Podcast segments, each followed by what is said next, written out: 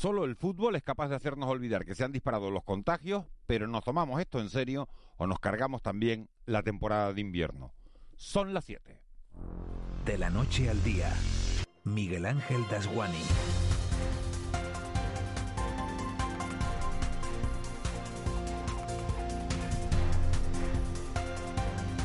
¿Qué tal? Muy buenos días. Pan y circo decían en la antigua Roma y el fútbol no es ninguna excepción, pero no se les ocurra frivolizar y mucho menos si el partido es ante Italia en la semifinal de la Eurocopa y después de 15 meses de abstinencia por culpa de la pandemia. Será el mejor homenaje de dos países que lloran hoy la muerte de la estrella televisiva Rafaela Carrá, una de las mujeres seguramente con la que hemos compartido más fines de año a lo largo de nuestra vida. La mujer que nos convenció a todos de que para hacer bien el amor había que venir al sur. La historia futbolística, que es a lo que vamos, habla de 37 enfrentamientos entre España e Italia, con 11 victorias de cada selección desde los Juegos Olímpicos de Amberes en 1920. Y habla también de episodios que jamás olvidaremos, como aquel codazo de Tazotti a Luis Enrique. Un Luis Enrique que podría devolver hoy el golpe, ganando el partido y metiendo a España en la final del domingo. Lo que tengan que hacer hoy que sea antes de las 8 de la noche, porque a esa hora este país se paralizará. Tanto a los que les gusta el fútbol como a los que no se sentarán delante de la tele para aplaudir a Unai Simón y mucho más a Pedri, el hijo pródigo de Tegueste, que a sus 18 ha jugado ya en la Unión Deportiva, es una estrella del Barça y puede presumir además de ser el jugador español más joven en disputar la fase final de una Eurocopa. Un niño que aprendió a jugar en la calle y que hoy se pasa la pelota con Messi. Un orgullo patrio que además será titular. Durante los 90 minutos de partido, 120 si hay prórroga, nos olvidaremos de que Canarias volvió a registrar ayer 345 contagios, 255 de ellos en Tenerife. Trataremos de no pensar en que hay siete comunidades autónomas españolas, entre ellas la nuestra, en semáforo rojo. O nos olvidaremos de que Carmen Calvo, la vicepresidenta del gobierno, felicitó en su cuenta de Twitter a Juan Diego Boto y a los demás actores y actrices de una obra de teatro sobre Lorca y el director le tuvo que responder, para sonrojo de todos, ministra, por favor, que eso era un monólogo. Si hay penaltis hoy y sobre todo si gana España y se mete en la final, nos olvidaremos unos días de que alguien intenta vulnerar nuestro red rebajando los incentivos fiscales para las producciones audiovisuales. Esta noche no nos acordaremos que se nos presenta un verano sin turistas extranjeros, ni que de los 53.000 ciudadanos que fueron citados para un cribado en Tenerife, solo aparecieron 1.300. Esta noche toca fútbol porque juega España y porque es la ilusión lo que alimenta el alma, pero que sea solo un respiro, por favor, para coger fuerzas en mitad de esta dura batalla. De la noche al día, Miguel Ángel Dasguani. 7 y 2. Vamos con los titulares de este martes 6 de julio. Caja 7 te ofrece los titulares del día. Eva García, muy buenos días. Muy buenos días, Miguel Ángel. Bueno, buenas tardes para nosotros ya, porque son las 7 de la mañana. Estamos acostumbrados a empezar a las 6 y media, no, pero está todo el mundo levantándose. Estamos en el mes de julio y además hoy juega España. Sí, además, yo creo que por las carreteras más de uno se está levantando un poquito más tarde, ¿no? Se nota ya menos movimiento Hay- a primera hora. Hay menos movimiento y seguro que todo el mundo va corriendo hoy a hacer las cosas para poderse sentar esta noche delante de, delante de la tele.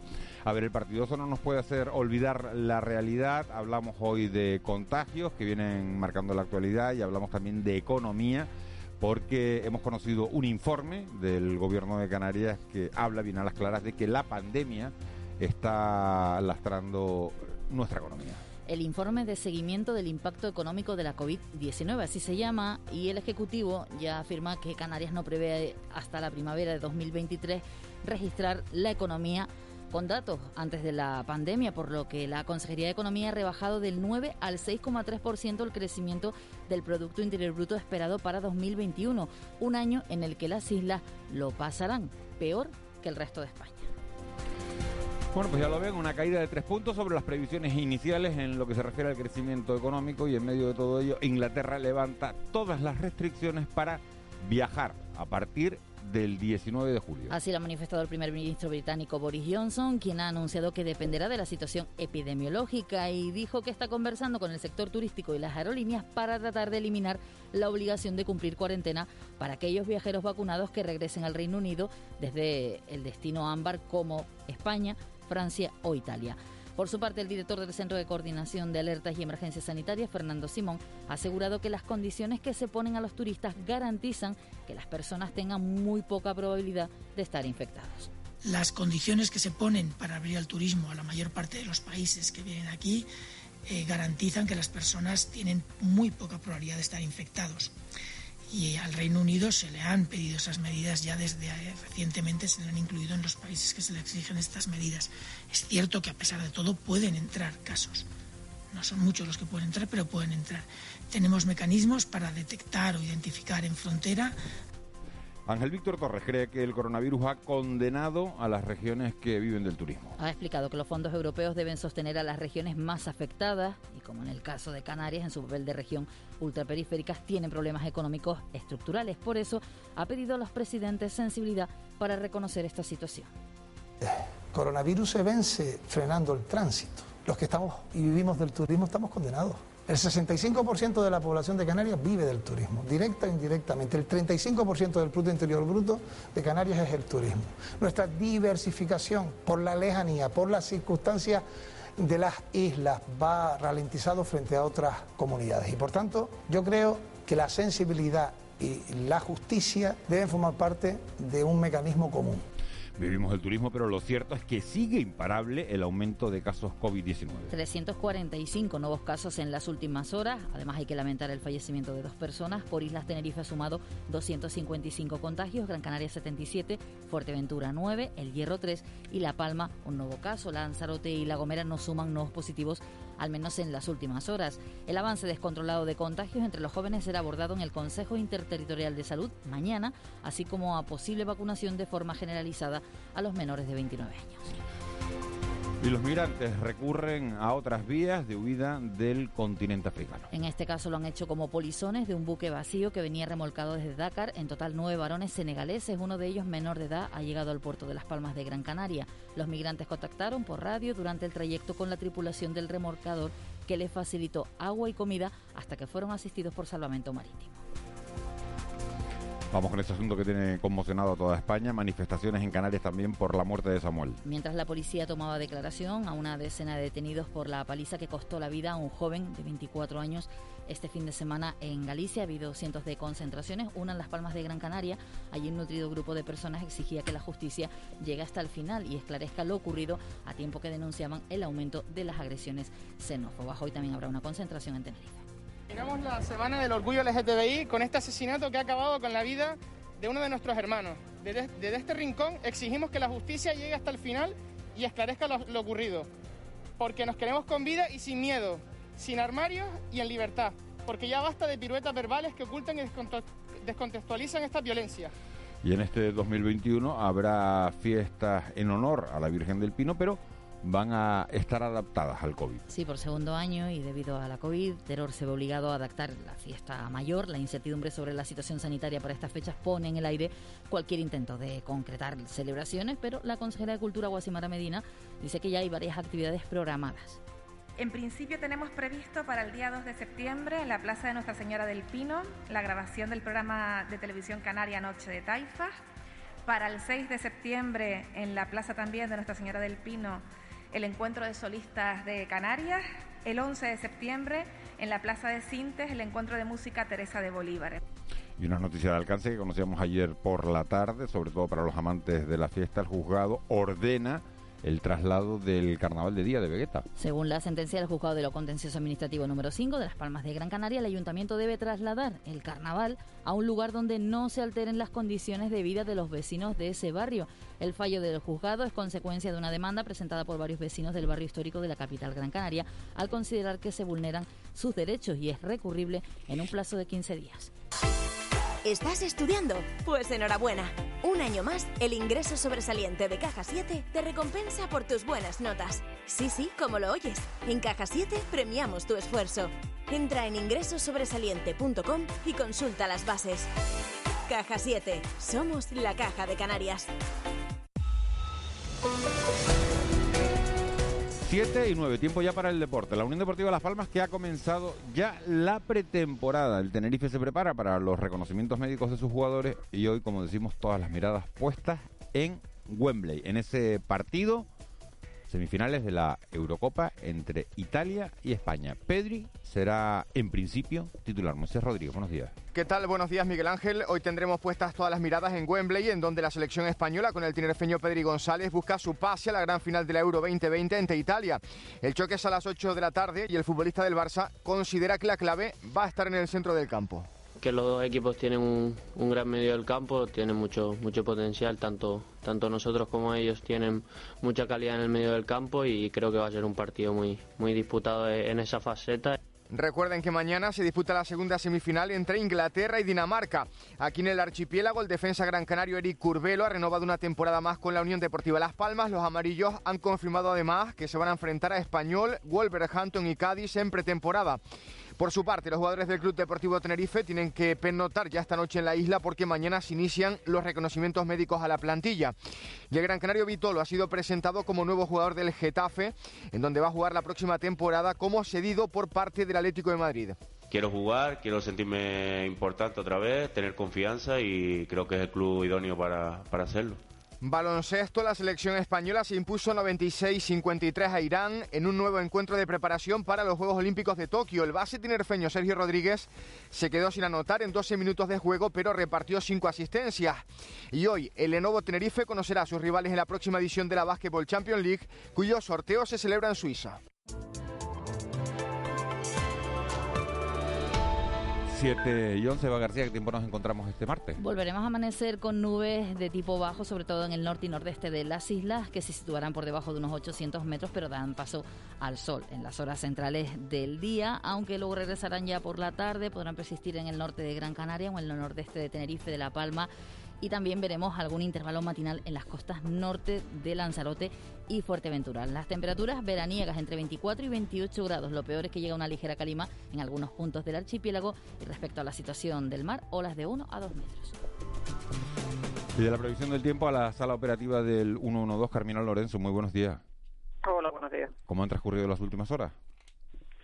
Las últimas horas han sido bastante tranquilas, siendo lo único destacable una caída de moto que se producía en la isla de La Palma a primera hora de la noche en el municipio de Tazacorte. En este accidente resultaba herido un varón de 28 años de edad que sufría un traumatismo en miembro inferior de carácter moderado, por lo que tuvo que ser trasladado en una ambulancia medicalizada al Hospital General de la isla. Gracias, Carmina. Afortunadamente nada, nada más grave de, de esa caída de moto. Muchas gracias. Buen día. Gracias a ustedes. Buenos días. 7 y 12. Vamos a, conocer los titulares de, las portadas de la prensa. Marlene Beneses, buenos días. Buenos días, Miguel Ángel Juani. ¿Cómo vienen esos periódicos hoy? Pues arrancamos con el periódico El Día, el titular a cinco columnas. Repunte del virus frena la recuperación económica isleña. La imagen es para los militares que construyen ese puente Beilige en San Andrés y en sumario José Alberto Díaz. Me voy del ayuntamiento por temas profesionales, pero no dejo la política. En Canarias 7, el titular a cinco columnas. La presencia de la variante Delta se duplica en una semana en Canarias y la imagen es para la nueva Unión Deportiva Las Palmas que ya rueda. En sumario, los británicos vacunados vuelven desde el 19 de julio y a dos columnas también en sumario todo el Parlamento volverá a cerrar filas en un pleno en defensa del fuero canario. En Diario de Avisos ese titular a cinco columnas es el ejército de tierra acude en auxilio de los pueblos de Anaga y la imagen es para la construcción de ese puente y en sumario España se juega hoy con Italia el pase a la final de la Eurocopa 2020 y familias en riesgo de desahucio acampan frente, a presidencia. En el periódico La Provincia, la justicia obliga a sacar de Vegeta el carnaval de día y la Unión Deportiva rompe a sudar con el inicio de la pretemporada. Es la imagen del periódico. Además, en sumario, los pésimos datos del COVID dañan el avance de la economía isleña. Bueno, pues estos titulares hacen referencia al informe que hacía público ayer el gobierno de Canarias que presentaba Blas Acosta que hablaba de una caída de tres puntos sobre el crecimiento económico previsto para este 2021. Se hablaba de un 9% de crecimiento, ahora el gobierno lo deja en un 6%. ¿Por qué? Pues por el repunte del virus, por ser incapaces de controlar la pandemia. Esa noticia también judicial que viene en la portada de los periódicos de, la provincia de, Las Palmas, tanto en el canal de 7 como en la provincia, y es que la justicia obliga a sacar el carnaval de día del barrio de, de Vegueta. Hablaremos después con los comerciantes de la zona para ver qué opinan de esta sentencia y por supuesto el tema el tema estrella que es el controlar se duplica la variante delta en este archipiélago. Tema estrella, desgraciadamente, hay que añadir. Vamos con la prensa nacional. En el periódico El País, la ley del solo si es sí castiga como delito el acoso callejero. La imagen es para Rafaela Carrá o la libertad contagiosa. La estrella del espectáculo que triunfó en Italia y en España muere a los 78 años y en sumario a una columna un asesinato con tintes homófobos desata protestas en toda España. En el periódico El Mundo, el Tribunal de Cuentas avisa a Aragonés del fraude de ley si avala a los líderes del 1 o eh, en la imagen es Chiao Rafaela que fallecía ayer. También fallecía Tico Medina, pionero de la pequeña pantalla en España y gran entrevistador. Y en sumario escriba subirá las cotizaciones a quienes ganen más de 49.000 euros para pagar a los baby boomers. Y en el ABC, Francia culpa a España y a Portugal del repunte de los casos. Y la imagen es para unos jóvenes en el aeropuerto. La quinta ola inunda a los jóvenes.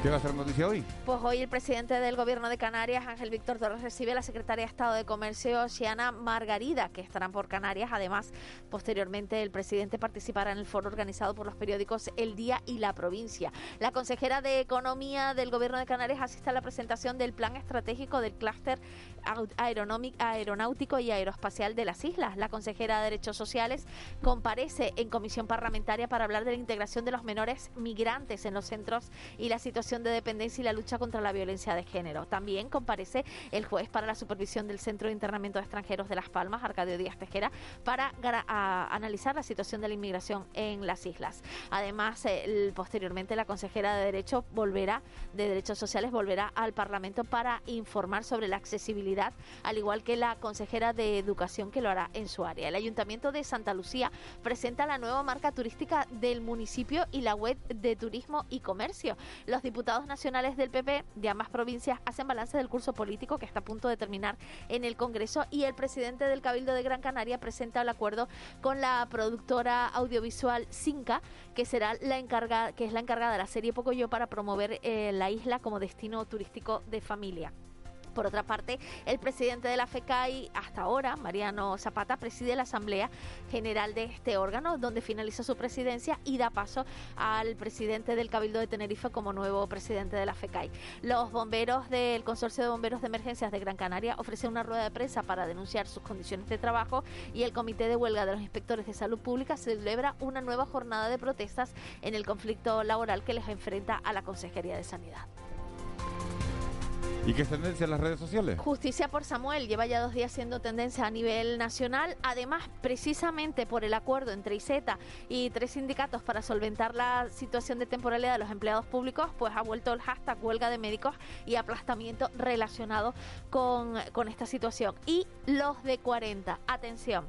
Ayer en un periódico sale publicadas las declaraciones de una niña, de una chica que se llama Ana Santos de Avilés y dice, Después de vacunarse los mayores, deberíamos haber ido nosotros. Queremos hacer cosas. No van a salir los de 40 años, ¿no? A partir de ahí ha desatado tal nivel de respuestas en las redes que se ha convertido eh, en los de 40 en trending topic. La verdad que nos entretenemos con cualquier cosa. Bueno, está curioso el hilo, ¿eh? y se ha generado. Bueno, es que no quiero ni leerlo. Y se ha generado un nuevo, un nuevo, un nuevo término que se llama cuarentofobia. Bueno, esto, es por todos. Bueno, pues la gente joven que considera, cuando tú eres joven, consideras a una persona de 40 años mayor, no hay más. Cuando tienes 45 o 50, el de 40 te parece un crío. Y una niña de este tipo de este tipo me refiero de, este tipo de, edad, ¿no? De 20, 25 años o, menos. o, menos años, pues, bueno, pues te parece una pipiola, ¿no? Pero eso para generar un hilo, ¿no? Bueno, les invito de todas formas a que lo lean. A que lo lean. A que lo lean porque hay cosas curiosas, ¿eh? hay, reflexiones. A ver. Mira, por ejemplo, una persona le decía, eh, ¿quién te ha dicho que los de 40 no tenemos ganas de salir? También tenemos ganas de salir, pero aquí se está hablando de salud. O sea, mucha gente decía, no es una cuestión de salir por divertirse, es una cuestión de que nos estamos jugando la vida, ¿no? Había, entre las recriminaciones típicas, había también gente con mucha cordura, ¿no? Y luego había otra gente que le decía, pues, gracias a los de 40, eh, tú puedes salir y divertirte porque nosotros estamos pagando pagándote los gastos. Y luego también insistían, los de 40 somos los que pagamos cuando salimos y tal y generamos eh, economía. Bueno, pues yo me quedo con eso, no hace falta leerse. Ya, con este resumen no me leo el hilo. Vale. me quedo ahí. Vámonos con la crónica económica. Economía en dos minutos. José Miguel González. 7 y 19, hoy vamos en nuestra crónica económica con el análisis de los últimos datos sobre las cifras del paro. José Miguel González, buenos días. Buenos días, Miguel Ángel. La pasada semana conocimos a comienzos del mes de julio los datos ofrecidos por parte de los Ministerios de Trabajo y el de Inclusión, donde nos dijeron que en Canarias, en el mes de junio del presente año, ha descendido el desempleo en 2.942 personas respecto al mes anterior, pero que ha crecido en 12.761 en el cómputo interanual. Este último dato ocasiona que nuestra región sea la de peor comportamiento de todo el país. La evolución se ha dado gracias al incremento de la contratación, tanto mensual como interanual, la cual asciende a 47.071 contratos, aunque la tipología hace crecer la tasa de temporalidad sobre los contratos celebrados hasta alcanzar el 85,86%.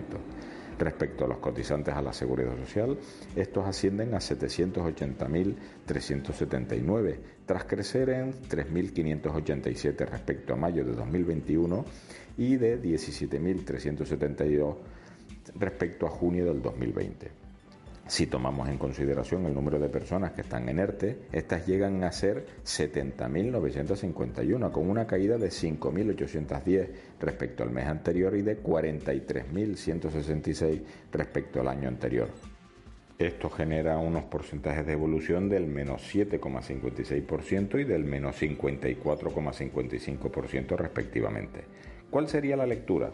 Pues que se evoluciona de forma positiva, pero se atisba una cierta paralización en las tasas de mejoras interanuales, para lo cual hay que prestar mucha atención, no tanto desde un punto de vista contemplativo, sino para habilitar medidas de choque que eliminen la incertidumbre y ocasionen oportunidades de mantenimiento de la actividad productiva y del empleo, así como la proliferación de nuevas oportunidades. Así todo, se van cumpliendo los pronósticos que hicimos en su momento respecto a la recuperación social la cual es cierto que ha comenzado, pero no tanto hasta el último cuatrimestre de este año para tomar una cierta velocidad, alcanzando cotas más importantes en 2022 para llegar a ratios del 2019, pero ya en 2023. Feliz día. Con C de Cultura, C Castro. 7 y 22, nuestra agenda cultural de este martes incluye la próxima edición de Arco, un adelanto de Foto Noviembre y el festival Más Danza. C. Castro, buenos días. Buenos días, Miguel Ángel. El Festival Internacional de Danza Contemporánea de Canarias, Más Danza, se traslada a la capital Gran Canaria después de haber sobrepasado el cuarto de siglo en Maspalomas. El festival regresará en otoño a partir del 8 de octubre en una primera fase y luego a partir del día 24 recorrerá el resto de islas del archipiélago. Matanza quiere seguir creciendo para que todos aquellos creadores y creadoras de los cinco continentes puedan estar en nuestro festival. Seguir creciendo para que todo el público pueda asistir a los diversos espectáculos que ofrecemos. Seguir creciendo en la atención mediática y en el reconocimiento tanto nacional como internacional. La edición 16 de la Bienal Internacional de Fotografía, Fotonoviembre, ya ha escogido a los cinco participantes en la sección Artistas en Selección. Esta sección está abierta a la participación de autores que utilizan la fotografía, el vídeo o la instalación como medio de expresión. Paula Arte, Federico Stoll, Fermín Jiménez Landa, Marta Pareja y el proyecto conjunto de María García Ruiz e Isabel de Naverán han sido los elegidos para exponer sus obras dentro de esta edición que dirige Teresa Rosarena y que se celebrará este otoño. Prefiero ser la otra, la que se bebe de tu cuerpo cada gota, la que deseas cuando el tiempo se te agota. Prefiero ser la otra, la otra. Y todo listo para Arco en pandemia. En esta edición habrá menos galerías, más mujeres artistas y nuevos protocolos. La Feria de Arte Contemporáneo cumple 40 años, pero han decidido posponer las celebraciones para el año que viene. Arco arranca mañana miércoles hasta el próximo domingo y en ella participarán 130 galerías que mostrarán el trabajo de más de 1.500 artistas. Yo ya no quiero ser esa en tu vida, quiero el placer de una noche escondidas. Quítame el nombre que yo prefiero ser la otra. 7 y 24 de este 6 de julio, Día Mundial, Marlene, de... Del beso robado. No se sabe su origen, simplemente se sabe que ha venido celebrándose en Gran Bretaña desde el siglo XIX y que actualmente se ha popularizado a nivel mundial. El beso robado más famoso de la historia es el representado en la famosa fotografía de Albert Einstein, que aparece un marinero norteamericano eh, besando a una enfermera en Times Square el 14 de agosto de 1945, fecha en la que se declaró la victoria de Estados Unidos sobre Japón durante la Segunda Guerra Mundial. También es el Día Mundial de la Zoonosis, que trata de concienciar a la población de la importancia de velar por la salud de los animales para proteger la salud de las personas. ¿Es delito el beso robado? Mm, pues sí, podría serlo. Claro, con la ley del sí es sí, claro, en la calle, si te, te besan directamente puedes denunciar a la persona por acoso, claro. Pues nos hemos cargado el beso robado. Bueno, también puedes robarle un beso a tu pareja, ¿no? O a algún compañero de trabajo, oye, te voy a dar un beso. Pero si no es, pero, pero, si, pides permiso no es robado. Y si y aunque sea tu pareja tampoco y con tu pareja a tu tampoco. Hijo, a tu hija, a tu pareja, yo que si no hay por detrás si no hay consentimiento, si no hay consentimiento. ¿Tú crees que tu pareja te va a denunciar si le robas un beso? O a lo mejor no. A lo mejor hasta le gusta y todo, es bonito, no, Yo no sé. Un beso cariñoso, no sé si, Si, te, si me va a denunciar, si no te va a denunciar, no, no sé lo que hará. Pero se puede legalmente robar un beso? En la calle entiendo que no, te denunciarían directamente. ¿Y en casa? ¿Y en casa? No me preguntes, porque no tengo ni idea. Pues lo preguntaremos. Ojito con robar besos. Con lo bonito que era. Con lo bonito que era. Todos hemos robado un beso en nuestra vida. Yo no. Si es delito, yo si, es delito, no. Oye, antes de la ley nunca robaste un beso así. Antes, de la ley sí. Esos besos sin querer, que vas a dar un beso en la mejilla y al final terminas dando un piquito. Hay algo tan bonito, más bonito que eso. Bueno. bueno, vámonos con las efemérides. En 1864 se funda la Cruz Roja Española. En 1885 Luis Pasteur aprueba prueba por primera vez con éxito la vacuna contra la rabia en humanos al inocularla a un niño mordido por un perro rabioso. En 1976 entra en vigor la ley en España de la asociación política que regulariza y, y legaliza a los partidos. Tal día como hoy, en 1946, nace Silvestre Stallone. En 1969, un jugador de fútbol muy querido en Canarias, Fernando Redondo. Y en 1980, Pau Gasol. Y las cosas de la vida. Hoy nos dejaba en, el año 2020 Ennio Morricone, un grande de la música en Italia. Y ayer por la tarde, el destino nos golpeaba con la muerte de Rafaela María Roberta Pelloni. Para todos, Rafaela Garra, que desde siempre ya estará en nuestra biblioteca de canciones favoritas. Explota, explota mi corazón. Ah, en el amor todo es empezar. Ah, la verdad que yo creo que es de las mujeres con las que más fines de año hemos partido todo, quitando la de cada uno. Explota, explota mi corazón. Ay, qué desastre si tú te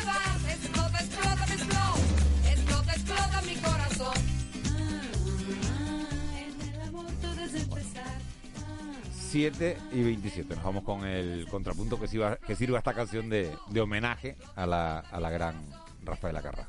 Vamos con el contrapunto. El contrapunto. Ángeles Arencibia y Juan Manuel Betencur.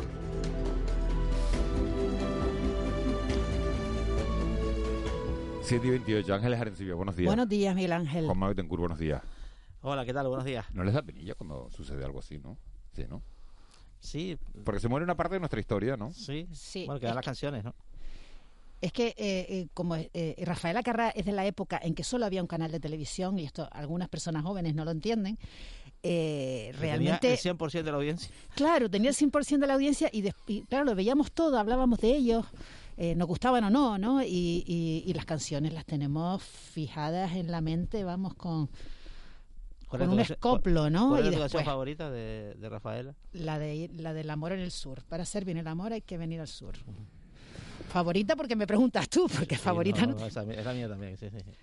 Eh, eh, en, pocos meses nos han dejado dos músicos italianos muy presentes en la televisión de aquellos años, Rafael Carrà principalmente y Franco Battiato, muy distintos entre sí, eh, aunque se llevaban muy bien, por cierto.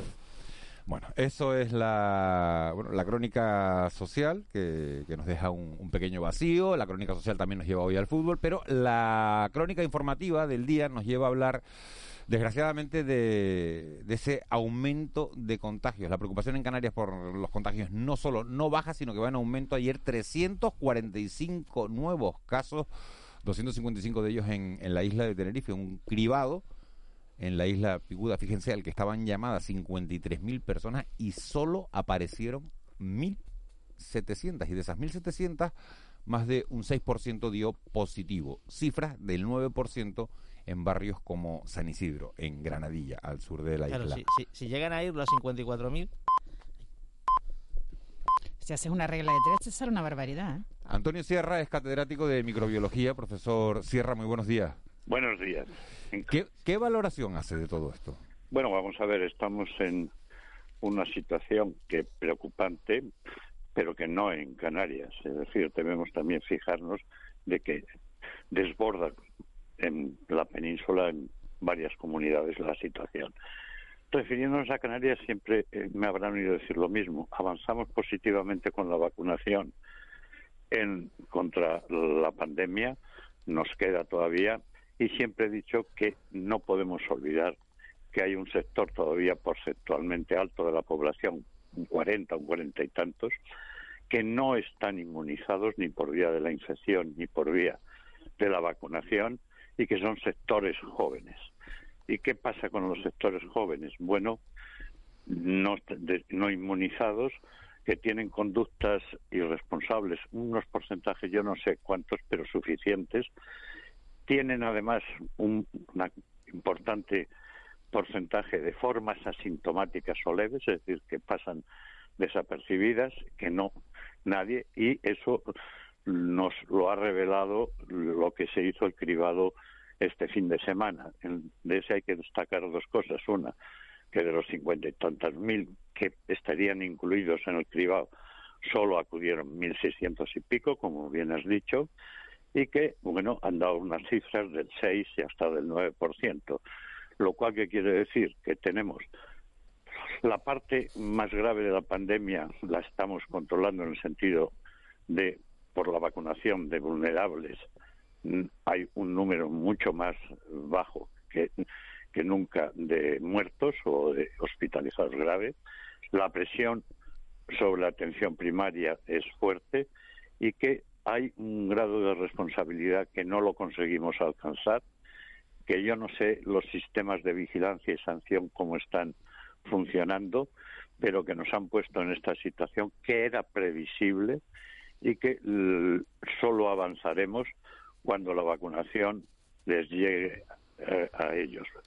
Por lo tanto, tenemos un, unos días por delante duros, porque no son los trescientos y pico casos diagnosticados, cuántos más hay asintomáticos o, o, leves que no los vemos si no hacemos un cribado, pero que yo llamo a la serenidad y la prudencia, serenidad en el sentido de ni un alarmismo brutal, estamos avanzando y esto era algo previsible dentro de los jóvenes, y prudencia en las medidas. Ha habido un exceso de confianza, han contribuido a ese exceso de confianza medidas contra las que yo he estado siempre, que es liberar de la mascarilla a nivel de exteriores, que produce, aparte del efecto directo a veces, el indirecto de exceso de confianza.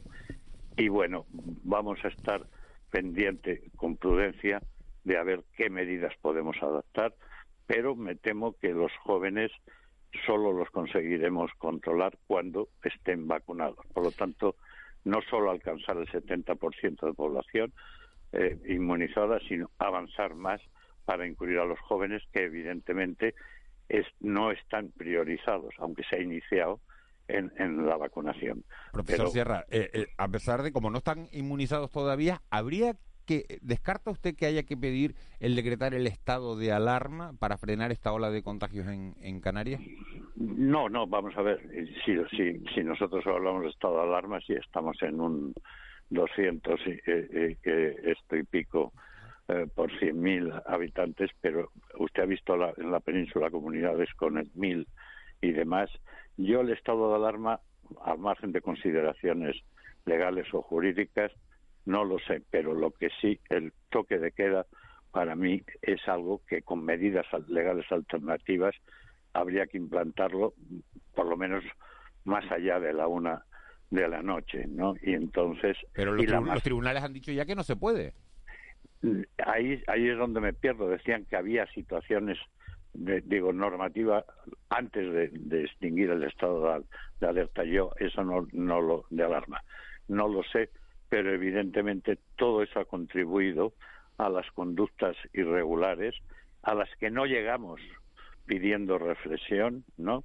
No la interiorizan y bueno, evidentemente los jóvenes tienen mucho menos impacto grave, pero algún muerto se nos está produciendo y enfermos graves. Por lo tanto, yo creo que, que no sé si qué, qué vías legales hay, ¿eh? porque decían que había algunas vías legales, pero el estado de, de, alarma yo me parece muy fuerte. Lo que es evidente es que que el toque, el, toque, el toque de queda hace falta desde su punto de vista. A mí a partir de la una yo lo haría. Es decir, porque bueno, digamos que ese significaría una reducción de esa libertad que tienen de circulación a cualquier hora los jóvenes y no ya solo esos botellones, sino la cantidad de reuniones con no convivientes que se producen a domicilio. Esa y la mascarilla hasta que alcanzáramos la inmunidad de grupo. Y eh, buenos días, profesor. ¿Y, ¿Y priorizar a los jóvenes en las vacunas? No, eso es algo que evidentemente es una tentación sugerirlo, pero ciertamente el, aunque hay un impacto en ellos, es mucho menor que en población vulnerable y todavía nos quedan por cubrir poblaciones de, de, una edad ya con riesgo como de 60, 70 y otras. Priorizar, ¿no? Lo que hay que ver qué capacidad tenemos de poder aumentar, no solo estratégicamente, sino en provisión de vacunas. Pero ese será. Yo creo que esto, bueno, vamos a tener, y lo he dicho, la pandemia, siempre me han oído, no ha acabado, no vamos a eliminar el virus, sí lo vamos a controlar y espero que la situación, evidentemente, cuando podremos valorarla de cara al, presente y al futuro, será en el cuarto trimestre de este año. Pero sí hay que tomar medidas. Buenos días.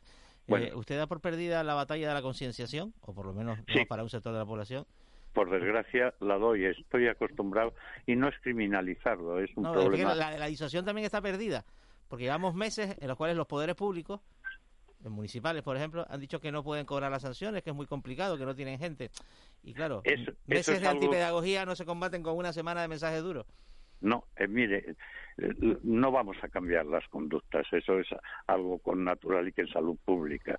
Lo que sí me sorprende, porque ese fallo en lo que es la vigilancia y el, y el, y el, las sanciones, porque yo sí, como siempre digo, mire, el, el, el ritmo de defunciones en los accidentes de tráfico produjimos una gran caída hace ya a partir de dos décadas y no con la concienciación sino con las, los expedientes sancionadores y la ejecución que en tráfico desde luego funcionan. No sé qué es lo que falla, pero estamos todos de acuerdo en que falla la ejecución de las medidas sancionadoras y no vamos a cambiar sustancialmente eh, la conducta. No, no se produce una interiorización, una conciencia de responsabilidad. insisto, no sé qué porcentaje de jóvenes, pero es suficiente. Vemos eh, conductas como las de Mallorca que reflejan la capacidad de transmisión y luego hay que estar atento, y lo digo aquí, lo que ha ocurrido en Tenerife y eh, como en el resto de, sitios de la península donde ha habido subidas, ha sido con la cepa británica, pero en estos momentos ya tenemos creciendo, todavía es un porcentaje inferior, la variante Delta, la variante de la India, que es mucho más transmisible. Con lo cual nos esperan unos días todavía duros. Eh, profesor, ¿espera que, la situación se complique en Gran Canaria? ¿Hay tiempo de, frenarlo si, en, tal caso? Hay que ser muy prudente en esa previsión porque Gran Canaria todavía está bastante por debajo de Tenerife, pero se ha, se ha ido incrementando en los últimos días. Por lo tanto, lo que es preocupación inmediata en, en, Tenerife, porque estamos, pero lo es también si no tomamos medidas en Gran Canaria.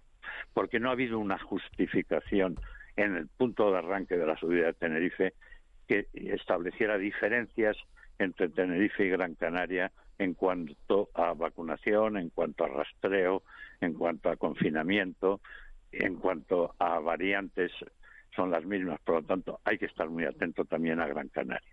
¿Qué información tiene usted, doctor, sobre la, eh, la, posible reducción del suministro de vacunas a lo largo de los meses de verano? Que es una cuestión que ahora mismo ya empieza a estar en la portada. Bueno, la verdad es que no tengo una información eh, fiable ¿eh? y esperemos que podamos avanzar, porque bueno, ahora estamos ya en un 40-42% en, en Canarias de vacunados con dos dosis, eso es una cifra importante, pero todavía nos queda avanzar para llegar a ese 70%, ¿eh? y eh, vamos a depender de la provisión de, de vacunas.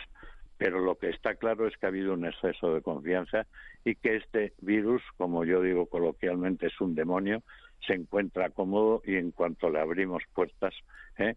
se introduce. Y, y, como bien ha dicho, atención a Gran Canaria, que aunque están por debajo, llega.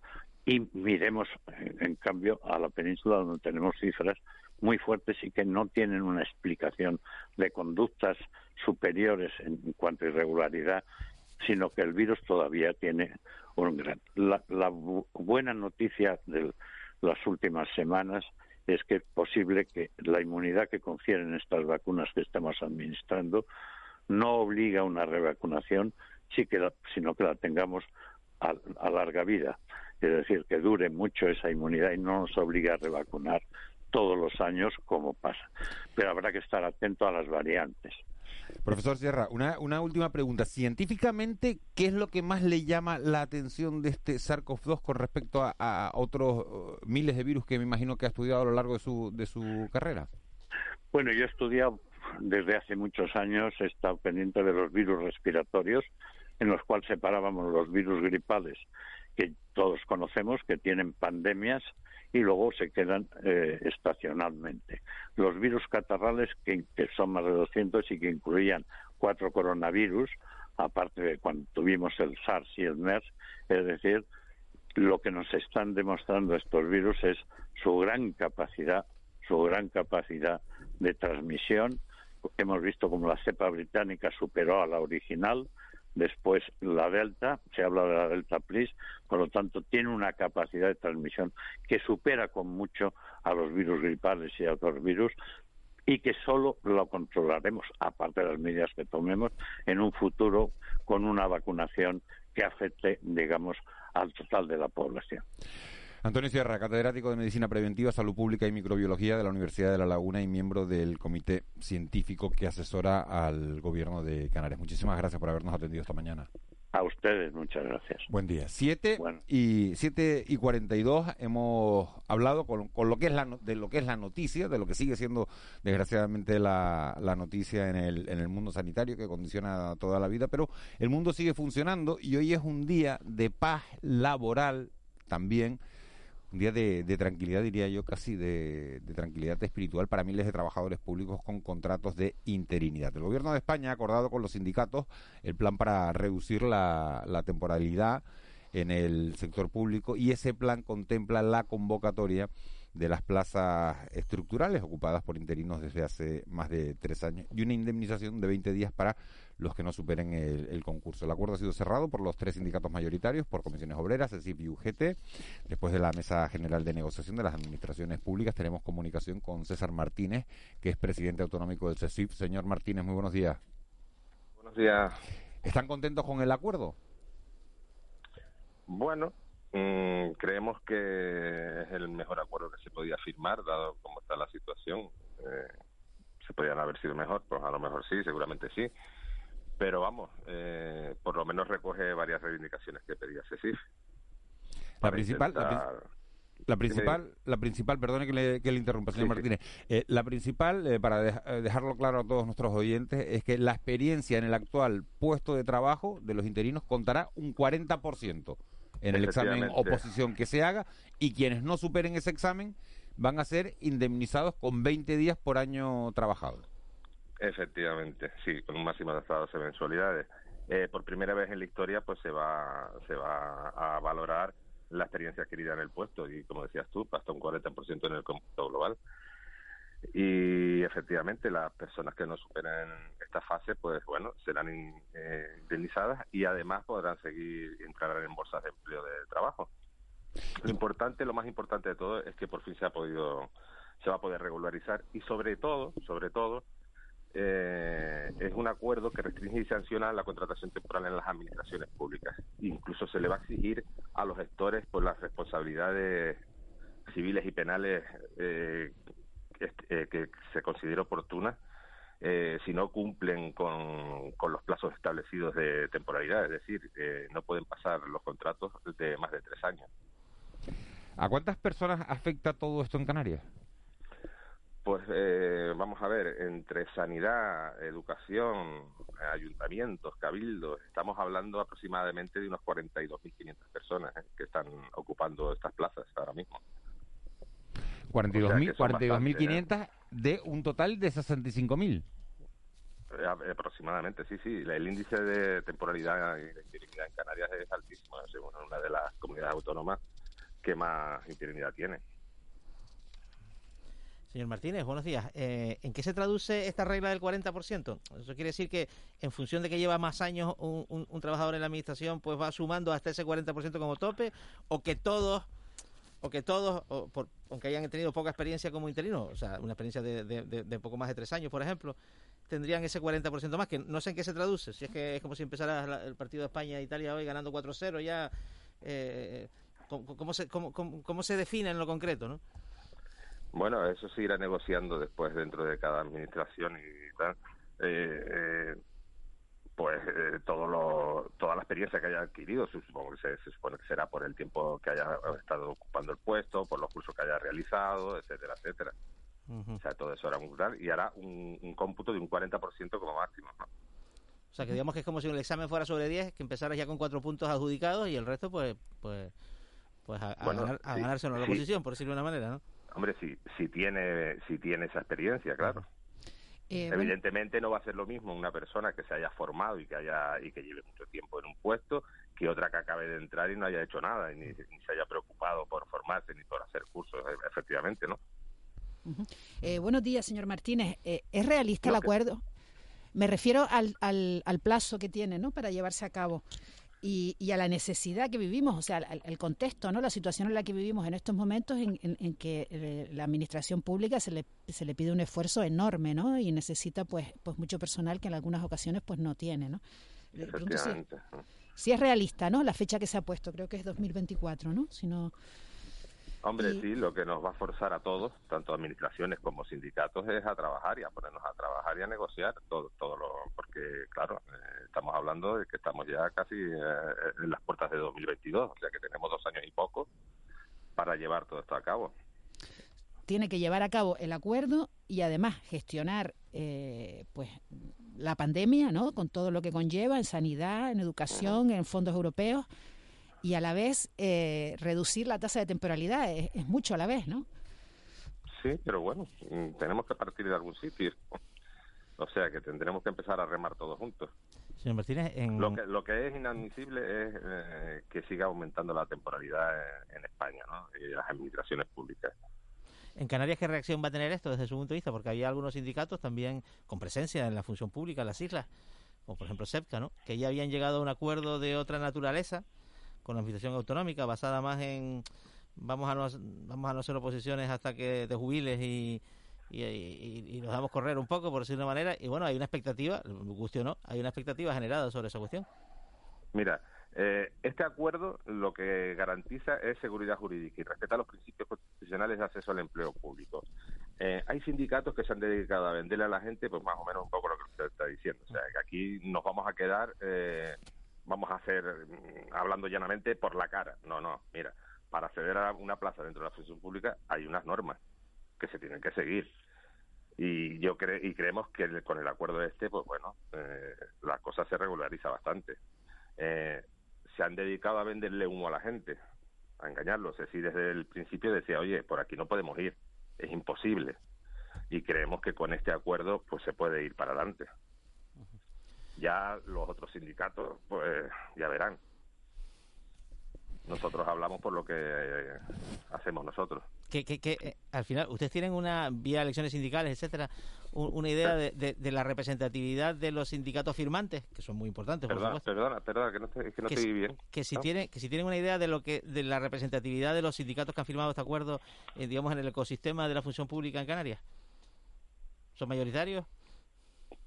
Sí, bueno, o sea, hombre, también SECA tiene muchísima representatividad, pero bueno, nosotros a nivel nacional tenemos una representatividad enorme dentro de las administraciones públicas y aquí en muchas corporaciones locales también tenemos mucha representatividad. Señor eh, Martínez, eh, ¿la administración canaria está bien dimensionada o falta personal? Falta personal, evidentemente. Evidentemente. Estamos hablando de, eh, eh, estamos hablando de que tenemos 42.000 personas que, que, ocupan plazas de interinidad y de temporalidad. No, no, no, lo digo incluyendo los interinos que están. Ah, pero, vale. No, no, no, no, bueno, no, no, no, no, no, estoy, no estoy sí, hablando. Sí, ya, ya, estoy, ya entendí, estoy, contando al, al personal interino, ¿eh? Sí, sí, sí, vale, vale, vale. Eh, no, siempre hacen falta un poco más, por supuesto. Mm. Por supuesto, todavía harían falta más efectivos en muchos sitios. ¿Y los tienen cuantificados? Bueno, más o menos. Sí, ¿y cuántos funcionarios más hacen falta en Canarias? Pues aproximadamente a lo mejor mil o dos mil más. Mil o dos mil funcionarios más. César Martínez, presidente autonómico del CECIF, muchísimas gracias. De acuerdo, venga, buenos días. Buen día. 7 y 50. Vamos con, con otro asunto antes de irnos al, boletín de, de, las 8, porque queremos buscar reacciones también a esa noticia que conocíamos ayer a media tarde y que hoy es portada de, algunos periódicos. El juzgado de lo contencioso administrativo número 5 de, Las Palmas de Gran Canaria ha ordenado el traslado del carnaval de día de Vegueta a un lugar en el que no se alteren las condiciones de vida de los vecinos. El ayuntamiento y los servicios jurídicos están estudiando esta resolución judicial desde ayer por la tarde. En principio habrá pronunciamiento oficial del ayuntamiento a lo largo de, la mañana. Sí tenemos comunicación con Olga Palacios, que es la gerente de la Asociación de Ocio y Restauración de, de Vegueta.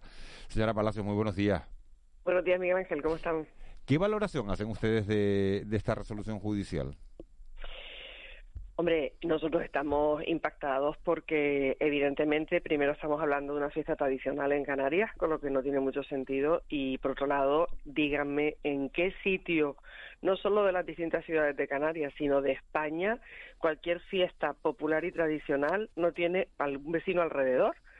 Y en este caso encima estamos hablando de, se llama Carnaval de Día, porque precisamente tiene un horario súper limitado y el evento termina a las 8 si uno viera luego los dispositivos que hay de limpieza, de recogida, tal, pasas por allí a las nueve y media y no hay nada.